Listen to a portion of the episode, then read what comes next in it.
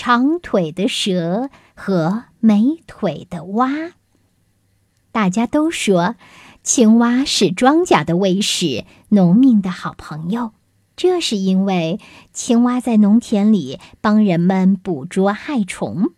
传说呀，青蛙捉到了虫子，不光给自己填肚子，还会分给蛇吃。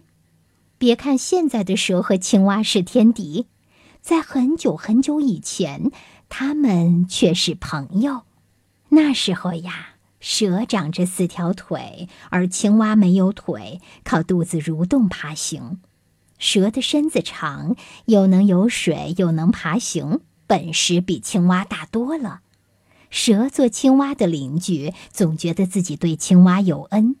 像蛇这么厉害的角儿，愿意跟慢吞吞、傻乎乎的青蛙说上几句话，可不就是对青蛙的恩赐吗？蛇这么想着呀，越发摆出一副大人大量的姿态。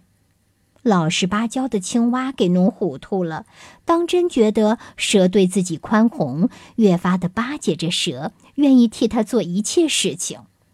每天呀，青蛙挪动着身子，蹲在田地里，静等虫子飞来。虽说青蛙没有腿和脚，但眼睛锐利，舌头一伸再一勾，飞虫没一只不落入到青蛙嘴里的。青蛙呀，填饱了肚子，从不忘蛇邻居。总是捕不少虫子含在嘴里，弄得大嘴巴鼓鼓的，回去献给蛇。蛇乐得自在，每天游手好闲，变得越来越懒。蛇好吃懒做，青蛙十分勤快，每天到田里帮人们捉害虫。因此，人们都讨厌蛇，喜欢青蛙。蛇看到人讨厌它，觉得十分不公平。自己比青蛙聪明伶俐多了，去交了青蛙这样的朋友，人还不喜欢它，真是岂有此理！蛇的心眼儿呀也真小，为了这件事跟人结下了仇怨。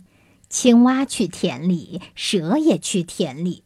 青蛙捉虫子，蛇呢见人就咬，还死缠不放。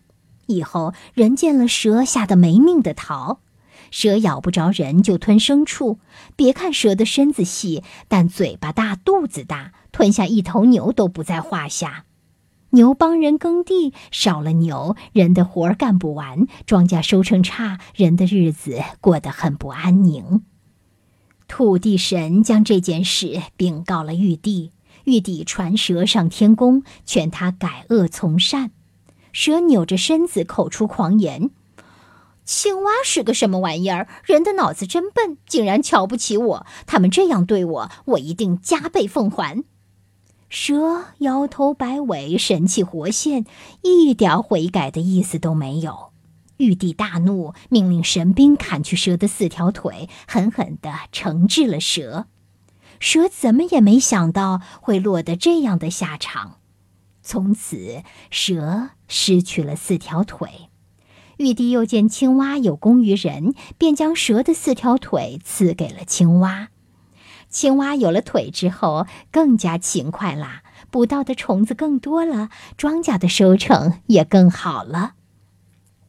人们非常感谢青蛙的帮助。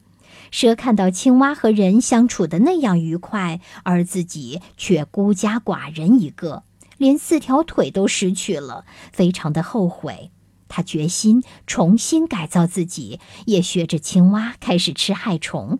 没了腿，蛇也蹦跶不了啦，就拖着长长的身子，一声不响地游到东，游到西，看到哪家有了困难，就悄悄地帮助他们。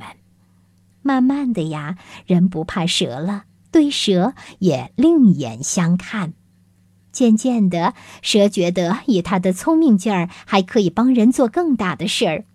看见农民常常因为水灾家破人亡，蛇决心跟着龙学治水。蛇掌握了治水的本领，救了不少的庄稼，还救了很多人。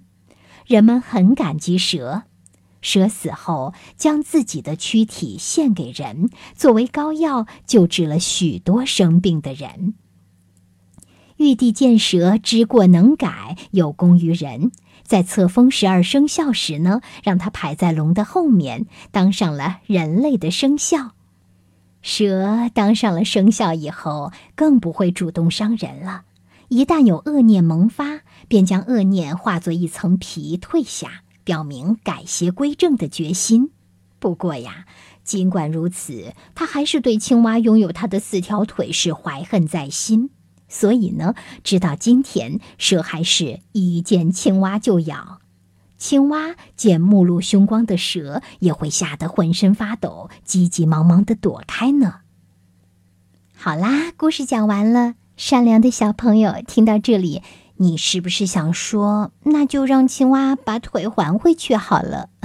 是呀，你可真可爱。不过呢，腿本来就是青蛙的。蛇应该很久很久以来就一直没有腿啦，那为什么会有这样的民间故事呢？嗯，当然，这和人们看到蛇见了青蛙就要咬是有关系的。所以呢，人类很聪明，善于编故事。如果呀，你也爱编故事，那么下一回我想听听你讲故事给我听，好不好呢？